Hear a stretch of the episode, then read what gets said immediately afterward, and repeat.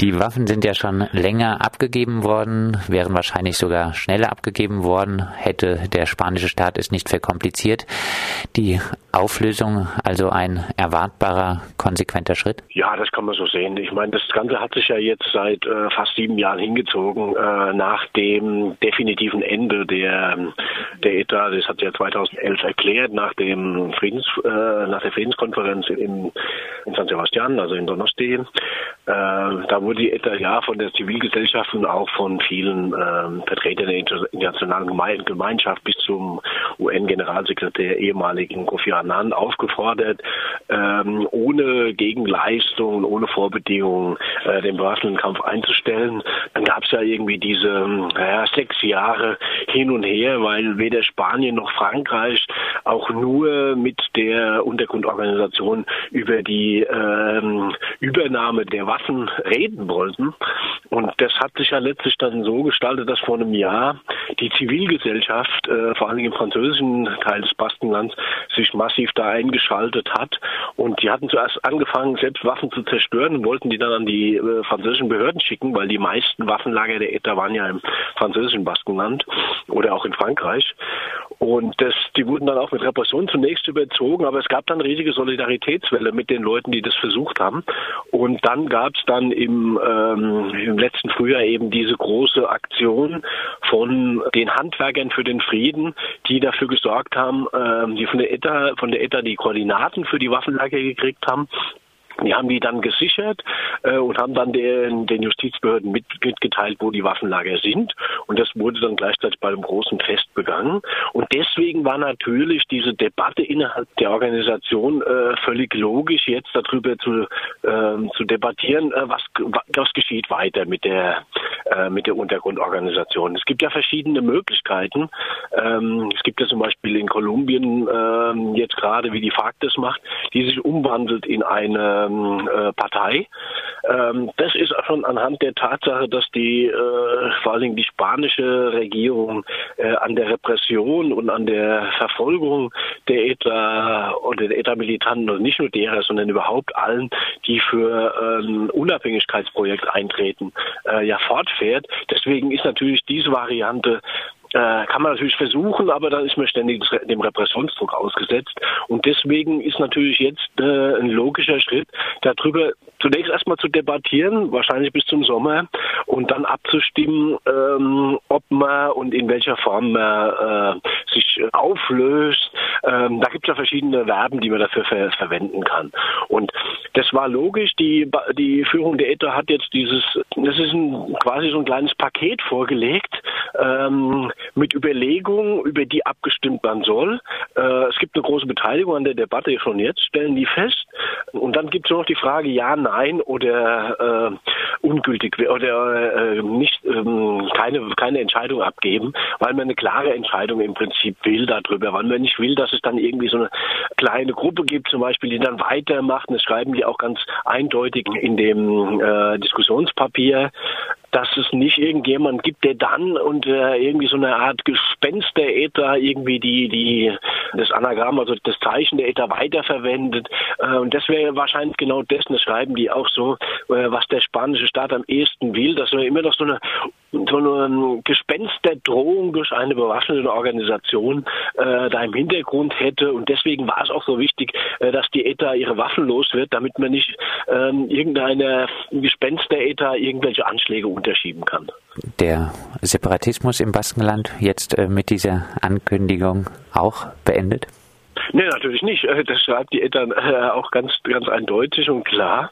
Ähm, und das war ja auch eine, eine der Entscheidungen, die dazu geführt haben, letztlich, dass die ETA den bewaffneten Kampf für ein vereintes, sozialistisches und unabhängiges Baskenland eingestellt hat, der, dass man festgestellt hat, dass der bewaffnete Kampf äh, für diese Ziele eher kontraproduktiv ist. Und das hat sich vor allen Dingen für sicher für viele ETA-Militante auch daran manifestiert, dass ähm, in Katalonien eine riesige Massenbewegung ähm, deutlich weitergekommen ist in den Bestrebungen, als jetzt die ETA naja, mit ihrer 60-jährigen Geschichte und ungefähr 50-jährigen Geschichte bewaffnete Aktionen.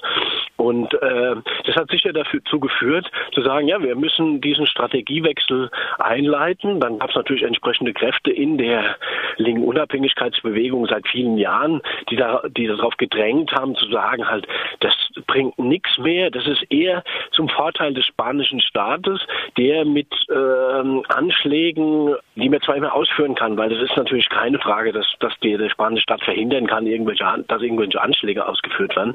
Aber wem nutzen diese Anschläge? Nutzen die der Unabhängigkeitsbewegung oder äh, schaden sie ihr eher, weil ähm, natürlich damit der Repressionsdruck ähm, legitimiert werden kann und äh, dass, dass Politiker äh, zum Beispiel auch im Baskenland ja immer inhaftiert wurden, hat natürlich einen großen Widerhall gefunden. Es gab große Demonstrationen, aber zum Beispiel nicht diesen Widerhall, ähm, den man jetzt zum Beispiel in, in Katalonien sieht. Ähm, die Vorgänge sind sehr ähnlich, aber ähm, die Tatsache, dass im Hintergrund da der bewaffnete Kampf der ETA stand, war die Solidarisierung vor allen Dingen auf internationaler Ebene deutlich kleiner. Und ähm, das ist natürlich so eine Geschichte, die haben sich die Militanten der ETA natürlich auch angeguckt und sehen, dass der andere Weg, äh, zumindest in der heutigen Zeit, ähm, erfolgversprechender ist. Man muss natürlich immer seine alle Sachen im Kontext sehen. Die ETA ist natürlich in einer ganz anderen Zeit entstanden, nämlich im Kampf gegen die Franco-Diktatur und hat da auch ihren entsprechenden Beitrag geleistet. Und den wird wahrscheinlich auch kein Historiker irgendwie in Ab Abrede stellen, zum Beispiel mit der Ermordung von äh, dem Franco-Nachfolger Carrero Blanco, äh, dass es überhaupt diesen Übergang zur Diktatur geben kann. Aber dann kommt halt die Phase danach und da wurde es halt innerhalb der baskischen Unabhängigkeitsbewegung, äh, wurde die Meinung immer stärker zu sagen halt, bringt nichts. Das fing ja schon in den 80er Jahren an, als sich die eine, die größere ETA, nämlich die ETA Politico Militar, äh, dazu entschlossen hatte, den Kampf einzustellen.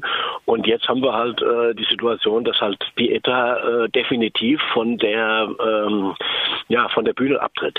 Also äh, du würdest jetzt sagen, das Ganze, die Ankündigung der kommenden Auflösung wird der Unabhängigkeitsbewegung eher Auftrieb bringen und äh, wird nicht dafür sorgen, dass äh, der spanische Staat wegen der fehlenden Drohung in Anführungszeichen jetzt äh, eher weniger kompromissbereit ist.